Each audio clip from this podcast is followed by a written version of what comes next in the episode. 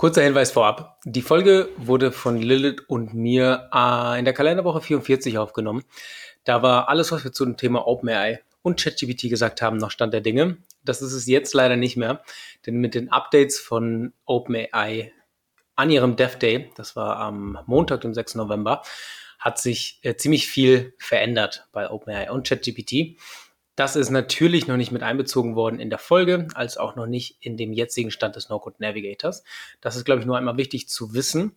Ich kann jedem nur empfehlen, sich einmal reinzulesen zu allem, was jetzt noch möglich ist oder was noch on top möglich ist bei ChatGPT beziehungsweise der API von OpenAI. Und wir werden das auch alles in den zweiten Stand, in die 2.0 des No-Code Navigators einbauen und dazu auch nochmal eine gesonderte Folge machen.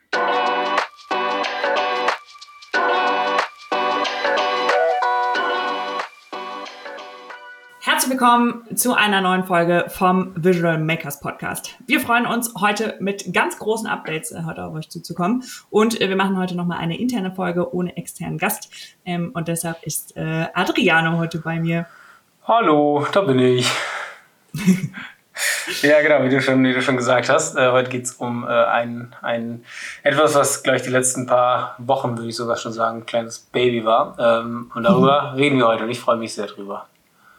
Voll, ich auch. Äh, und wir sind super, super aufgeregt, äh, das Ganze mit euch zu teilen, weil äh, wir haben es in den schon in ein paar Podcast-Folgen ein bisschen mit Gästen thematisiert, aber ähm, selber haben wir uns noch ein bisschen bedeckt damit gehalten, was wir eigentlich alles so mit ähm, mit den neuen Generative äh, AI-Tools alles machen und wie wir das in, mit No-Code in Verbindung setzen.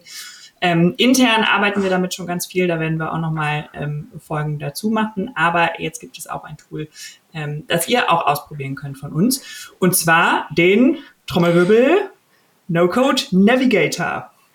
Richtig, genau. Das ist ähm, ja ein kleiner, kleiner Pitch dazu. Also äh, vielleicht lässt der Name das auch schon erahnen. Ähm, ich weiß nicht, der Name ist jetzt auch erstmal fix für die Beta-Version. Vielleicht ändert sich das mit der Zeit. Das, das stimmt. Äh, aber genau, also No-Code Navigator äh, lässt ja so viel, vermuten, dass es darum geht, äh, sich im No-Code-Bereich ein bisschen äh, guiden und, und führen zu lassen. Ähm, und das ist jetzt gerade ein neues Tool. Ein Tool, was einem hilft, äh, das richtige No-Code-Tool wiederum äh, für, für den richtigen oder für seinen Use Case zu, zu finden. Ähm, als Projektname war das Ganze No-Code-Tool Matching Quiz.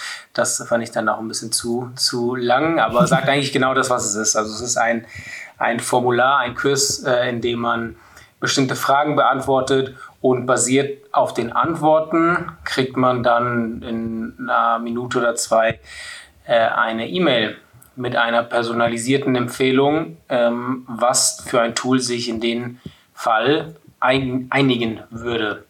Ähm, genau, und das ist eignen, ja. Ja, ja. eignen würde. Und das ist ja, das ist der No-Code Navigator äh, in der Beta-Version, wie wir ihn jetzt äh, haben. Und da funktioniert genau. jetzt auch. Yes, äh, verlinken wir euch natürlich in den Show Notes. Ähm, es wäre super, wenn ihr den äh, tatsächlich mal ausprobieren würdet. Ähm, wie gesagt, wir sind gerade noch in der Beta ähm, und, und ähm, probieren das also optimieren das Ganze und erklären euch auch gleich ein bisschen, wie nehmen oder nehmen euch mit, wie wir das Ganze gebaut haben ähm, oder wie vor allem Adriano das Ganze gebaut hat. Ähm, und ähm, weil eine der Fragen, die wir am häufigsten bekommen, ist ähm, so, hey, ich möchte das und das bauen, ähm, entweder für mich persönlich oder für die und die Company, wir sind so und so viele Leute. Ähm, welches Tool kannst du mir denn empfehlen? Und das ist relativ individuell ähm, und kommt auf so ein paar, paar Faktoren an. Ähm, man kann aber ganz grob sagen, hey, für ein, für ein Business-Use-Case, fürs interne Tooling eignet sich eher das, für ein Automatisierungscase auch, kommt drauf an, wie groß die Company ist oder für welchen Use-Case ich das Ganze nutzen will, ähm, eignet sich eher dieses oder jenes Tool. Ähm, und damit haben wir quasi so eine, also mit dem, mit dem No-Code Navigator haben wir jetzt quasi so eine, so eine interne Visual Makers Datenbank quasi zusammengestellt. Ihr kennt schon unser Tool Directory. Es ist nicht eins zu eins das, sondern ähm, wie wir das gebaut haben, gehen wir gleich nochmal drauf ein. Aber quasi haben wir ein, ein internes Knowledge Management quasi geschaffen, ähm, wo eine, wo eine AI bei uns drauf zugreift ähm, und dementsprechend, je nachdem, was man eingegeben hat, quasi im, im No-Code Navigator, ähm, für was man, also einerseits was man bauen will, also eine App oder eine Website oder eine Automatisierung, ähm, aber auch für welchen Use Case ähm, wird dann das jeweils sinnvollste Tool dafür ausgespuckt. Genau, und das Ganze, ähm, es gibt ein, ein No-Code-Matching-Tool oder Quiz äh, auf Englisch. Ähm, und das, das äh, hatten wir vor einer Weile schon gesehen und ich fand das eigentlich echt eine coole Initiative äh, und habe das dann auch mal getestet und das hat soweit ganz gut funktioniert und man halt einfach so vier, fünf äh, auch recht generische Fragen, sage ich mal, und am Ende ähm, hat man einen Toolvorschlag bekommen. Und dann äh, war ich so, ja, das äh, ist das, was ich schon lange machen wollte, weil, wie du schon gesagt hast, wir halt sehr oft diese Frage kriegen. Aber was ich halt dann dachte bei dem Tool, ähm, als ich so ein bisschen versucht habe nachzuvollziehen, wie, wie der Question Flow irgendwie bei denen ist, war das nicht besonders ausgetüftelt. Also ähm, das war halt am Ende dann irgendwie für B2B-Cases äh, vielleicht etwas, aber es hat, ähm, es haben meiner Meinung nach sehr viele Aspekte gefehlt, die bei der Entscheidung, ein No-Code-Tool äh, oder sich für ein No-Code-Tool entscheiden, dann doch wichtig sind. Und deshalb habe ich das so ein bisschen aufgedröselt und habe mich dann in so ein, in so ein komplexes Miro-Board-Monster dann verrannt, ähm, weil ich gesagt habe, okay, äh, wie würden wir das denn aufsetzen mit der Erfahrung, die wir halt haben, weil, wie gesagt, immer wieder halt Leute fragen, hey, ich möchte das machen, ich möchte das bauen, ich habe das Ziel ähm, und dann, genau, ich glaube, die, die vielleicht schon unsere Fundamentals-Kurse gemacht haben ähm, oder sich generell mit No-Code auskennen, aber wir an sich teilen das ja gerne mal auf in äh, Produkte bauen und Automatisierungen sozusagen bauen ähm, weil es ja schon auch nochmal zwei verschiedene Bereiche von No-Code sind, ob man jetzt mit Zapier, Make und Co. Sachen automatisiert oder Prozesse oder eben wirklich eine App baut. Mhm. Aber dabei ist natürlich nicht zu vergessen, dass es ja auch einfach Webseiten gibt. Und das ist mhm. zwar wesentlich zugänglicher und ich glaube viel mehr in den Kopf der, der breiten Masse, dass man mittlerweile super easy Webseiten bauen kann, ohne zu programmieren, dank äh, WordPress und Co. der anderen Pionieren. Ähm, aber ist ja trotzdem nicht zu vergessen, weil auch das natürlich ein sehr wichtiger Punkt ist, mit dem äh, uns Leute sowohl anfragen als auch finden, ne, eine Website zu bauen. Und deshalb ähm, die Aufteilung in App, Website und, und Prozessautomatisierung. Und dann geht es natürlich aber dann darum auch zu sagen, okay, die Fragen, die darauf folgen, sind natürlich eine ganz andere. Bei der Prozessautomatisierung ähm, geht es äh, dann vor allem darum, okay, möchtest du irgendwie was Großes oder was Kleines automatisieren ähm, und hast irgendwo schon Daten. Und bei einer Website geht es natürlich darum, okay, möchtest du eine persönliche Portfolio-Webseite möchtest du, dass da irgendwie ein Checkout ist, soll es ein Shop sein oder nur ein Checkout? Und wenn es ein Shop ist, soll es ein Marktplatz sein oder wirklich nur ein Shop? Möchtest du Sachen verkaufen oder sollen Sachen irgendwie verkauft werden? Und dann hat sich das alles so ein bisschen äh, ja, in, in, so, in so ein kleines, äh, wie gesagt, so, so ein, wie, wie, nennt man das, in so ein Miro-Flow, ähm, wo ja. ich das runtergebrochen habe, äh, verrannt. Aber das ähm, war tatsächlich eine sehr gute, hilfreiche Basis, auf dessen ähm, wir dann wirklich das Tool gebaut haben. Also ähm, das war erstmal nur die, meine Gedanken sozusagen in Miroboard zu bringen. Wie würde so ein, so ein sinnvoller Frageflow aussehen, meiner Meinung nach, für die drei verschiedenen Cases. Und genau, und daraus äh, ist dann wirklich das Tool entstanden.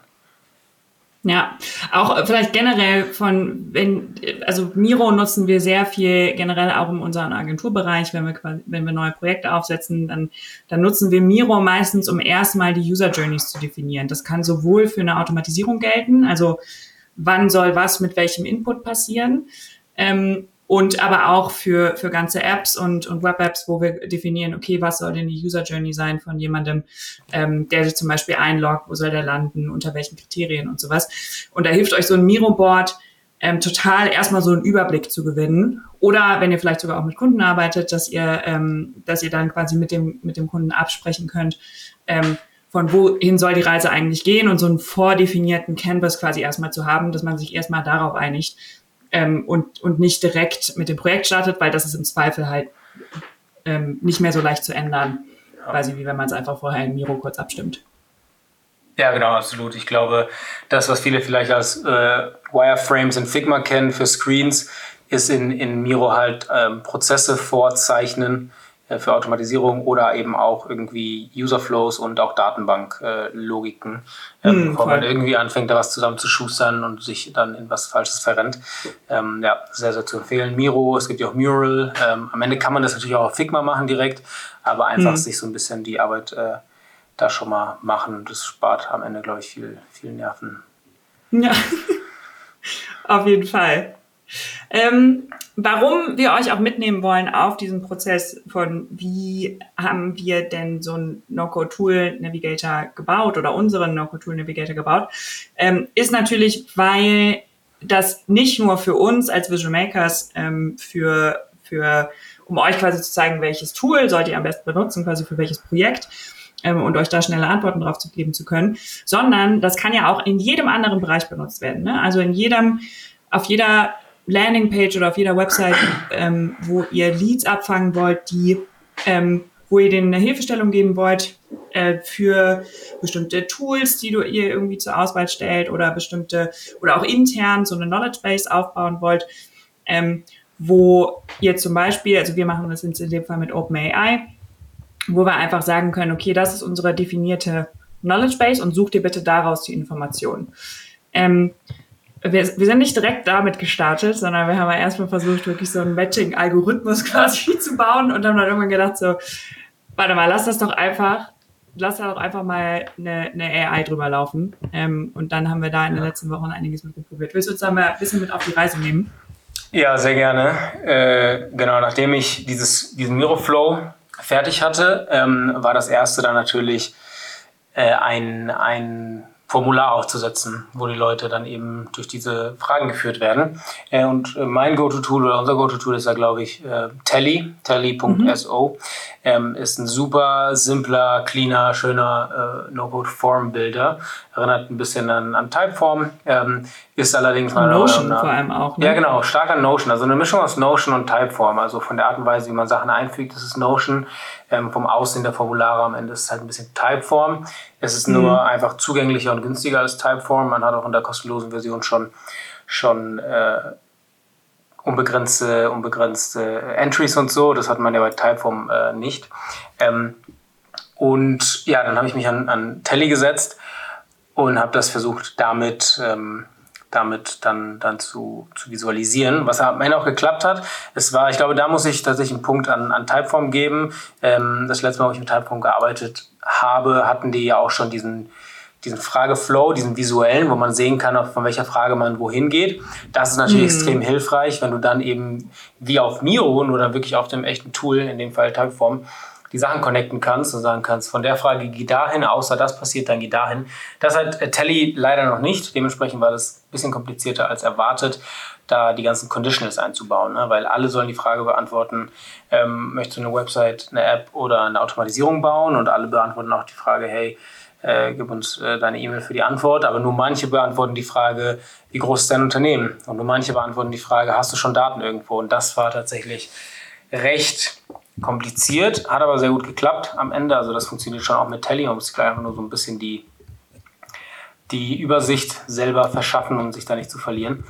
Und als das dann stand, ging es natürlich um, um, den, um die nächste Frage, wie werten wir die Ergebnisse aus und was für ein Endergebnis äh, kommt halt raus. Ne? Wie machen wir das dann? Dass wir dann die, die Antworten einem, einem Tool zuordnen. Und ja, da hatten wir viele Ideen zu sagen, okay, Antworten kriegen bestimmte Punkte, dann gibt es ein Summensystem und bei der Summe wird man dem, äh, wird man sozusagen dem Tool zugewiesen. Ähm, dann habe ich mir äh, überlegt, okay, das wäre natürlich auch vielleicht sogar flexibler ist, mit so einem Codesystem zu machen. Jede Antwort kriegt einen bestimmten, eine bestimmte Ziffer oder einen Buchstaben ähm, und dann am Ende generiert sich daraus halt ein Code. Mm, und das ist das, was, äh, was du jetzt gerade auch meinte, mit dem, äh, dass wir uns da so so irgendwie so einen Matching-Algorithmus erst ausdenken wollten, der am Ende auch geklappt hat in der Theorie. Es war in der Praxis halt nur äh, keine, keine Möglichkeit, das umzusetzen, einfach vom, vom Aufwand, weil bei den Automatisierungen sind es recht wenige Fragen. Dann kriegt man irgendwie so einen vierstelligen Code und dann kann man sich eben ausrechnen, wie viele Möglichkeiten gibt es, dementsprechend wie viele generierte Code-Variationen existieren. Und dann kann man halt sagen, okay, für diese Codes gibt es diesen Template du solltest Make benutzen. Für dieses Code gibt es vielleicht, ah, du bist irgendwie ein großes Unternehmen, versuch mal Workato. Ähm, aber bei den Apps gibt es halt irgendwie schon sieben- oder achtstellige Codes. Und das wären halt irgendwie, ich glaube, 900 oder mehr ähm, Zeilen in Google Sheets gewesen. Äh, und genau, das war natürlich, das war natürlich keine, keine Option, da jetzt so viele Templates zu schreiben. Ähm, einmal natürlich, weil es extrem viel Arbeit ist.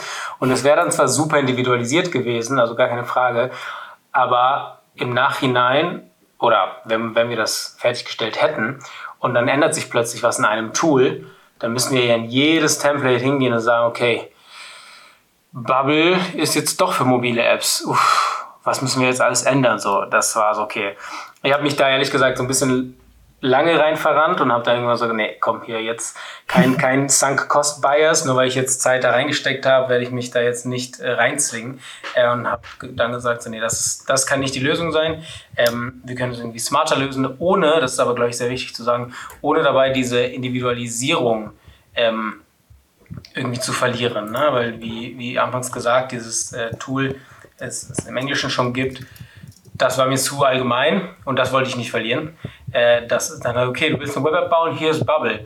Nee, was möchtest du denn für eine Web-App bauen? Privat, als Startup, als Großunternehmen, hast du Daten schon irgendwie in Xano oder in Airtable? Ähm, soll das das Feature haben? Soll das, und das wollte ich sozusagen nicht aufgeben und dann ging es darum, diesen Mittelweg zu finden zwischen schon sehr individualisiert und gleichzeitig können wir jetzt halt nicht für jeden Code irgendwie äh, 17.500 Templates ähm, bauen. Ja, und äh, mit der, mit der Frage äh, bin ich dann nochmal an Lilith und haben uns nochmal zusammengesetzt und haben überlegt, wie können wir das irgendwie smarter lösen.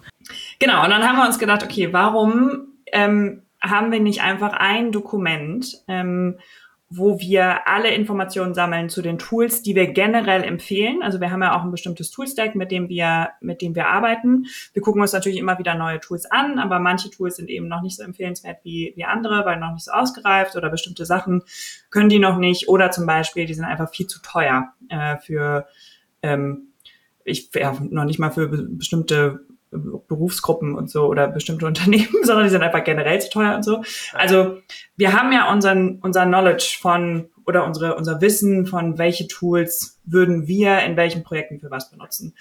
Ähm, und das haben wir quasi versucht, strukturiert für jedes Tool einmal runterzuschreiben, ähm, in einem äh, Word-Dokument tatsächlich, also in einem Google, äh, Google Doc.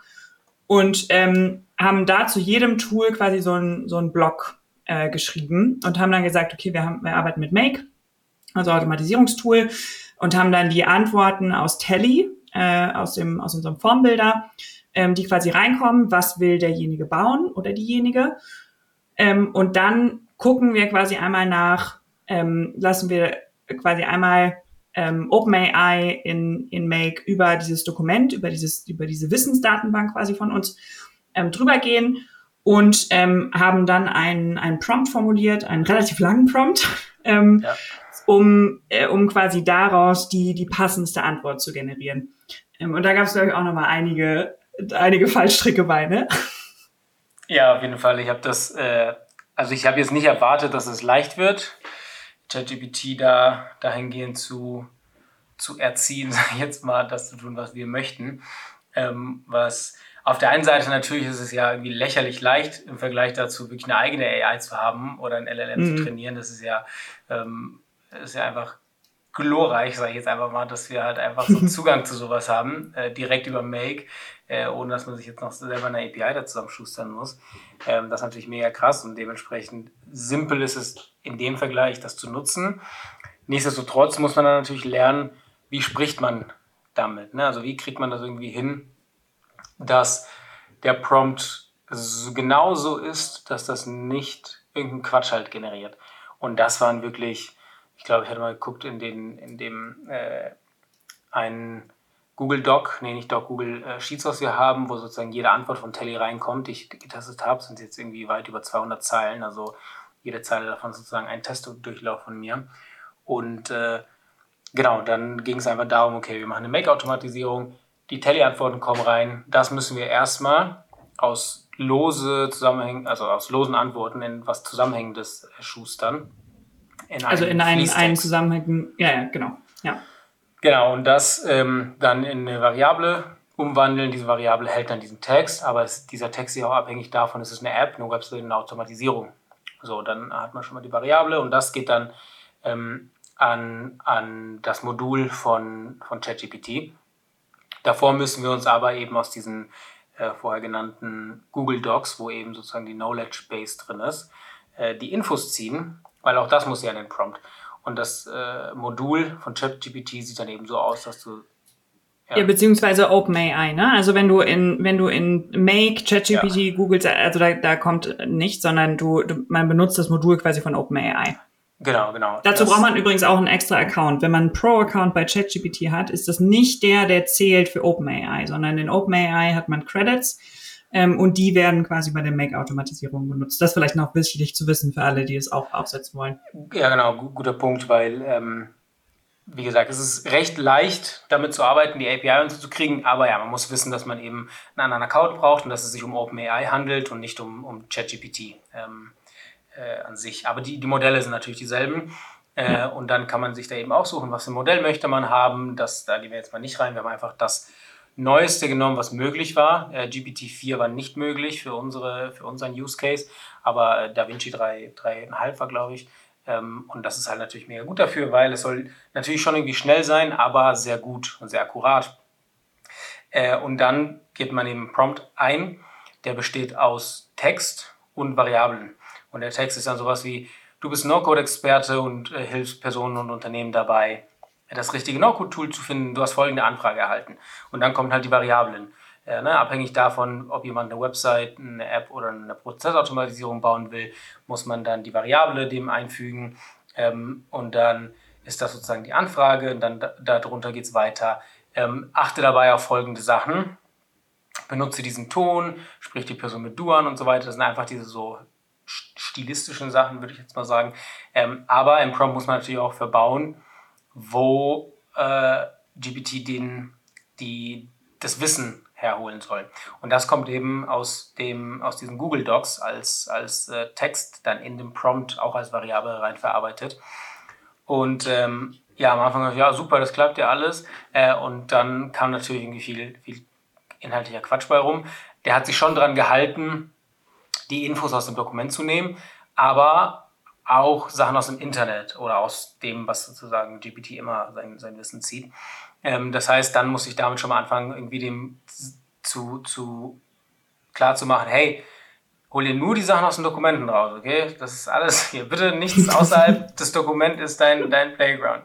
Ähm, und dann hat es irgendwie ganz gut geklappt, aber der hat es trotzdem irgendwie durcheinander gebracht. Dann ist hier die Webseite davon. Äh, das Pricing von dem ist falsch und sonst was. Und dann war das halt echt ganz, ganz viele Iterationen von, von Prompting. Ich habe mich natürlich damit sehr viel mit so Prompting-Geschichten beschäftigt. Wie muss man das irgendwie äh, formulieren und aufbauen, damit, damit GPT da genau checkt, was man machen möchte. Und ich glaube, ein, ein Ding, was halt einfach was viel ausgemacht hat, war, in diesem Doc nicht nur die Infos zu den Tools zu geben, sondern weil dieses Doc ja auch als Text in den Prompt reingeht, muss dieses Doc ja auch aufgebaut sein wie ein Prompt. Es reicht nicht zu sagen, Bubble ist ein super leistungsstarkes Web-App-Tool, es kostet so viel und so viel, sondern es muss halt anfangen mit, für Web-Apps, die die Schwierigkeitsstufe 4 oder 5 haben, äh, schließe immer, weiß ich nicht, äh, das und das und das Tool aus. Und das ist dann ein Befehl und das versteht er dann. Ähm, wenn ich aber natürlich nur sage, hey, Bubble ist schwieriger als Softer, dann äh, weiß OpenAI oder GPT ja überhaupt gar nicht, äh, schön, aber wann empfehle ich was? Und das hat auf jeden Fall geholfen. Ähm, und dann tatsächlich auch äh, die Temperatur ähm, mm. zu, zu ändern. Und die Temperatur ist da natürlich äh, nicht eine echte Temperatur mit gemeint, sondern äh, das, was OpenAI, wie formuliere ich das jetzt? Also die, je höher die Temperatur, desto mehr Freiheiten nimmt sich das Modell irgendwie da was Kreatives oder was, was anderes zu machen. Und je niedriger, desto strikter hält es sich an den Prompt, sage ich jetzt einfach mal so. Und das hat wirklich einen großen Unterschied gemacht. Die, die war nämlich per Default auf 1. Und dann hat er sich natürlich da manchmal echt so, keine Ahnung, witzig gefühlt und dann irgendwelche Sachen reingeschrieben. Und ich dachte, was ist das denn für ein Quatsch hier? Und du vergleichst irgendwie Äpfel und Birnen und jetzt holst du mir irgendwelche Noco-Tools, die gar nicht auf der Liste sind. Und dann habe ich das runtergestellt auf, glaube ich, 0,6, ähm, sodass es schon noch irgendwie eigene Formulierungen macht und jetzt nicht nur die Blöcke an Text kopiert, aber nicht auf die Idee kommt, jetzt da irgendwie einen kreativen Blogpost draus machen zu müssen. Und äh, ja, das waren sehr viele Iterationen und nichtsdestotrotz muss man es halt immer mal wieder testen, weil nur weil es in der nächsten Mail gut aussieht, heißt es nicht, dass sie darauf auch gut aussieht, weil die sind ja jedes Mal was komplett Neues. Und dann kommt die vierte Mail, auf einmal äh, packt ihr mir nicht zwei Links zu den Tools, sondern halt alle. Und dann muss ich einen Prompt reinbauen. Okay. Füge immer nur die zwei Links der dazugehörigen Tools ein. Ähm, füge niemals mehr als zwei Links ein. Alles klar, dann hat er diesen Befehl. Und manchmal, ja, bei, all, bei aller Technologie und so faszinierend und krass das auch alles ist, merkt man ja trotzdem, es ist halt irgendwie sowas sehr Simples, wo man halt echt so reden muss, wie mit so einem, mit so einem, weiß ich nicht, so einem, ja, das haben wir irgendwie so ein Roboter halt, ne? Einfach exakt, weil das kann er halt alles nicht selber dann daraus schließen. So, ne? Und manchmal passieren halt Fehler. Aber genau, das ja. war so ein bisschen mein, mein Kampf, äh, dann das, das, äh, damit das irgendwie das genau checkt, was ich eigentlich haben möchte. Ja, mich erinnert das voll an, ähm, kennst du dieses Video, ähm, das, das schon ein paar Jahre alt auf YouTube, ähm, wo ein Vater, ich glaube, es, es geht eigentlich um Product Management, und ein Vater sitzt da mit seinen, seinen Kindern irgendwie in der Küche und ähm, die Kinder sollen ihm erklären, wie sie, wie er jetzt das Brot mit ähm, Erdnussbutter und, äh, und irgendwie Marmelade zu, zu schmieren hat. Und es geht halt alles komplett schief, weil sie halt wirklich jeden, also er macht halt genau das, was sie sagen und äh, dadurch landet dann das Brot irgendwie auf dem, auf der Anrichte oder die Peanut Butter irgendwie in irgendwelchen Haaren oder sowas, ne? Also ähm, so, wo es auch wirklich darum geht, so ganz genaue Anweisungen zu geben. Und es ist super spannend, wie sich ja. das entwickelt in dem Video und wahnsinnig witzig. Äh, und da ja, muss ich so, irgendwie dran denken. Ja, so, so war das wahrscheinlich dann auch, weil genau, also ich, es wird ja immer besser, das, das Modell, generell LLM-Modelle, aber ähm, dieser Kontext, den man manchmal als Mensch natürlich irgendwie so voll voraussetzt, mhm. ähm, muss man dem Ganzen natürlich noch geben. Und das sind echt so Kleinigkeiten, an die man jedes Mal aufs Neue denken muss. Ne? Äh, oh, kommt er vielleicht auf die Idee, irgendwelche anderen Sachen zu tun? Das merkst du erst, wenn du das Ergebnis hast. Du merkst, oh, okay, stimmt, das muss ich ihm auch noch sagen, dass äh, das nicht gemacht werden darf und so. Aber ja, ja, das hat dann am Ende ganz gut geklappt mit diesen verschiedenen Docs eben, ne, zu sagen, okay, diese Tools empfehle dann, diese Tools empfehle dann nicht. Ähm, grundsätzlich ist das schwieriger als das, das günstiger als das. Und dann trotzdem noch Infos zu den einzelnen Tools, damit die Antwort eben auch nicht nur sagt, hey, ich empfehle dir Bubble, weil Bubble äh, irgendwie leistungsfähiger als Software, sondern auch, äh, warum Bubble, was ist der Vorteil, was ist der Nachteil, äh, was, was kannst du da erwarten und dann eine Alternative ähm, mit demselben Ziel. Und das äh, klappt jetzt mittlerweile ganz gut. So, ne? Wir ja. sind auch noch in der Beta-Phase, da muss man natürlich auch wichtig dazu sagen, steht ja auch in der Mail, die man dann bekommt, wenn da irgendwas rauskommt, ja. was absolut keinen Sinn macht oder vielleicht sogar unangemessen ist, ähm, bitte Nachsicht haben und äh, weiterleiten. Äh, ich glaube, unangemessen sollte da nicht passieren, aber es könnte sein, dass dann da eben irgendwie kommt, so, hey, Bubble startet bei 799 äh, Euro pro Monat und dann bist du so, hm, okay, ich guck mal nach. Und dann ist natürlich nicht so. Aber ja, ja, also das, das ist alles jetzt ganz viel Feintuning von den, von den Prompts. Genau, ich glaube, man kann generell sagen, dass solche Sachen auf jeden Fall immer so ein, so ein sich entwickelnder, lebender Prozess irgendwie sind, die auch immer irgendwie weiter verbessert werden und so. Ähm, aber, aber genau, ich glaube auch so dieses einerseits, ich glaube, das ist jetzt aber auch relativ obvious. Ähm, jetzt haben wir jetzt schon ein paar Monate, ähm, arbeiten wir ja mit Generative AI jetzt so generell auch in der Gesellschaft und das Prompting einfach so wirklich ja. das A und O ist und dass man da immer wieder auch mit jedem Modell quasi wieder feintunen muss und so. Ähm, auf jeden Fall. Was ich auch noch ganz spannend fand, war, ähm, wir haben ja einerseits das, die, die Wissensdatenbank quasi aus dem Dokument geholt. Ähm, die Infos, die er verarbeiten soll. Und dann kommt da ja aber auch erstmal einfach nur Text raus. Ne? Also in Anführungsstrichen ja. nur Text. So. Und das, was wir haben wollten, ist, dass ihr quasi eine Übersicht habt von ähm, welche, äh, welche Tools sind irgendwie dafür geeignet, was kosten die ungefähr und dann aber natürlich auch direkt Links ähm, und sowas und sowas dabei. Ähm, und das war auch nochmal ganz spannend, das, äh, das einzufügen. Ja, genau, das, das war die nächste Challenge, dann zu sagen, okay, wie können wir diesen Plaintext jetzt äh, irgendwie schön gestalten und das E-Mail verschicken, weil das Ganze soll auch in ein Template reingehen, was wir über Bravo verschicken und dementsprechend dann auch im Design sein. Und das HTML über Bravo rauszuziehen, ist super easy. Dann packst du dein Bravo-Modul, send eine E-Mail ähm, und schicke diese E-Mail als HTML.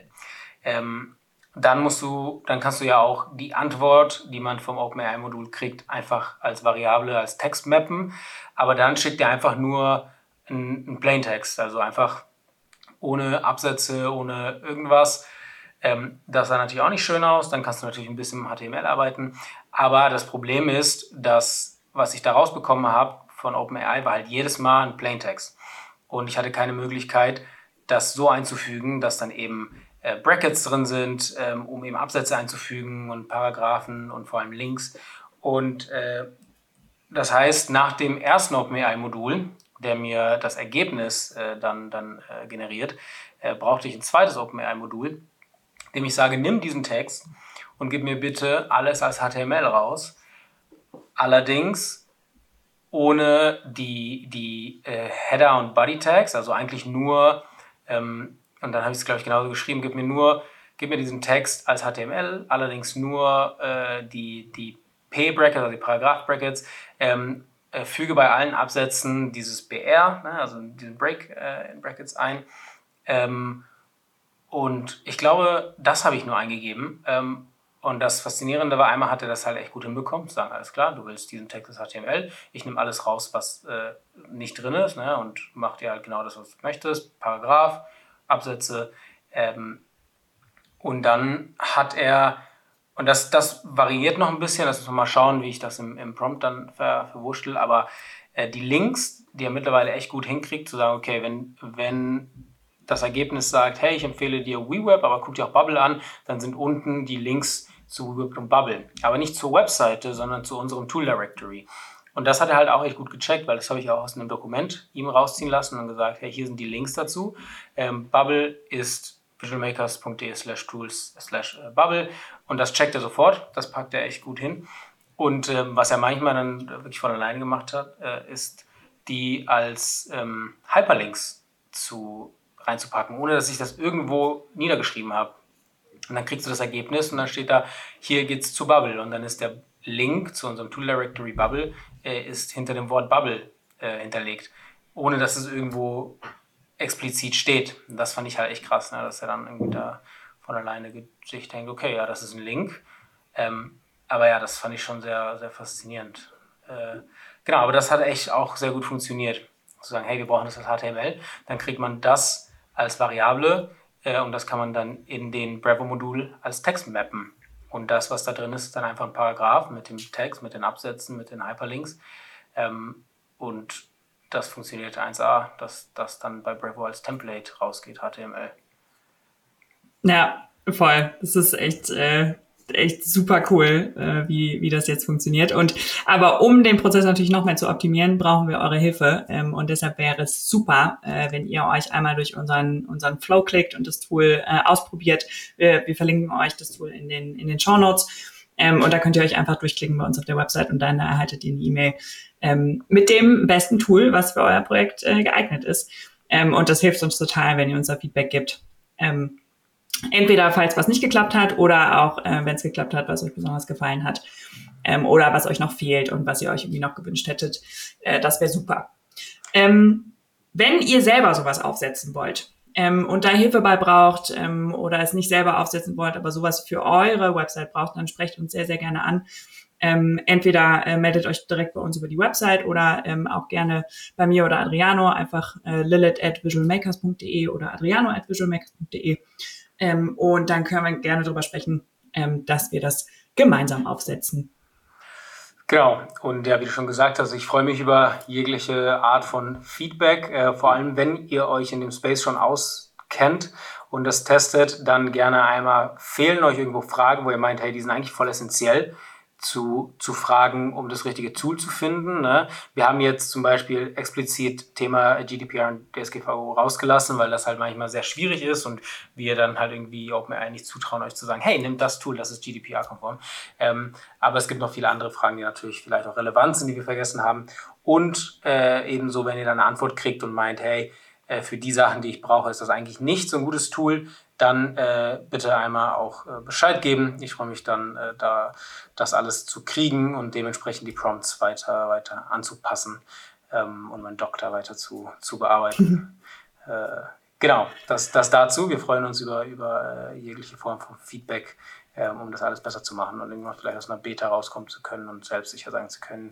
Da kommen immer sehr gute Handlungsempfehlungen raus für No-Code-Tools. Ja. Und generell natürlich, wenn euch No-Code-Tools fehlen, ähm, gerne. Wie Lele schon gesagt hat, wir haben einen bestimmten Stack, den wir immer nutzen und empfehlen, weil wir den kennen. Das ist natürlich nicht, äh, das heißt natürlich nicht, dass wir alle Tools äh, reinfließen lassen können oder überhaupt kennen. Aber es gibt ja immer wieder neue. Also vor einem Jahr hätten wir WeWeb auch noch nicht empfohlen und jetzt äh, ist es halt drin. Ne? Ähm, und so wird sich das alles auch äh, weiter, weiterentwickeln. Genau. Wir behalten ja auch, also das ist ja auch Teil unseres Jobs, quasi Tools äh, für euch im Blick zu behalten. Ähm, wir gucken, welche Tools sind für was am besten geeignet und darauf basierend machen wir quasi unsere, unsere Empfehlungen. Ähm, und wo wir schon beim Thema Feedback sind, ähm, wir wollen ein bisschen ausprobieren in der nächsten Zeit, dass wir tatsächlich auch ein paar mehr interne Folgen machen, wo wir erzählen, ähm, einerseits aus unserem Agenturalltag, ähm, wo wir Projekte umsetzen, was wir für Tipps und Tricks haben, ähm, wenn wir gerade unsere Webprojekte umsetzen ähm, für äh, alle möglichen Arten von, von Kunden. Ähm, da haben wir einiges zu teilen, haben wir einige Fragen auch von euch bekommen. Ähm, da wäre natürlich auch super zu wissen, ähm, ist es cool? Ähm, gefällt euch das? Wovon wollt ihr mehr wissen? Wenn ihr da Themenvorschläge habt, die ihr unbedingt gerne wissen möchtet, ähm, dann meldet euch da auch sehr gerne bei uns. Ähm, und wenn euch generell diese Folgen gefallen, dann hinterlasst uns doch sehr gerne ein paar Sternchen ähm, auf der Podcast-Plattform äh, eurer Wahl. Äh, das hilft uns nämlich gefunden zu werden oder das hilft anderen uns zu finden, äh, eher so rum. Ähm, und wir können das No-Code-Movement noch weiter vorantreiben. So sieht's aus. Ich glaube, so alles, aus. Äh, alles, alles gesagt. Ähm, das, das, genau. Äh, der No-Code Navigator wird sich immer weiterentwickeln. Unser Tool Directory wird damit reinfließen und auch daran arbeiten wir, das besser filterbar, filterbar machen zu können und alles. Äh, ja, aber dazu dann in Zukunft wahrscheinlich mehr als, als Newsletter, Podcast und sonstiges. Das aber genau. ich heute erstmal dazu. Wie gesagt, äh, meldet euch sehr, sehr gerne bei euch. Ähm, alle, alle Links aus der, äh, meldet euch sehr gerne bei uns, wollte ich sagen, so rum. Äh, alle Links äh, findet ihr in den Show Notes. Ähm, und äh, habt eine schöne Woche und äh, wir hören uns nächste Woche. Bis zum nächsten Mal.